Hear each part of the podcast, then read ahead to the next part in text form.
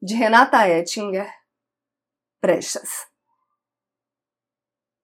Das coisas que não podem ser vistas, mas que abrem profundezas.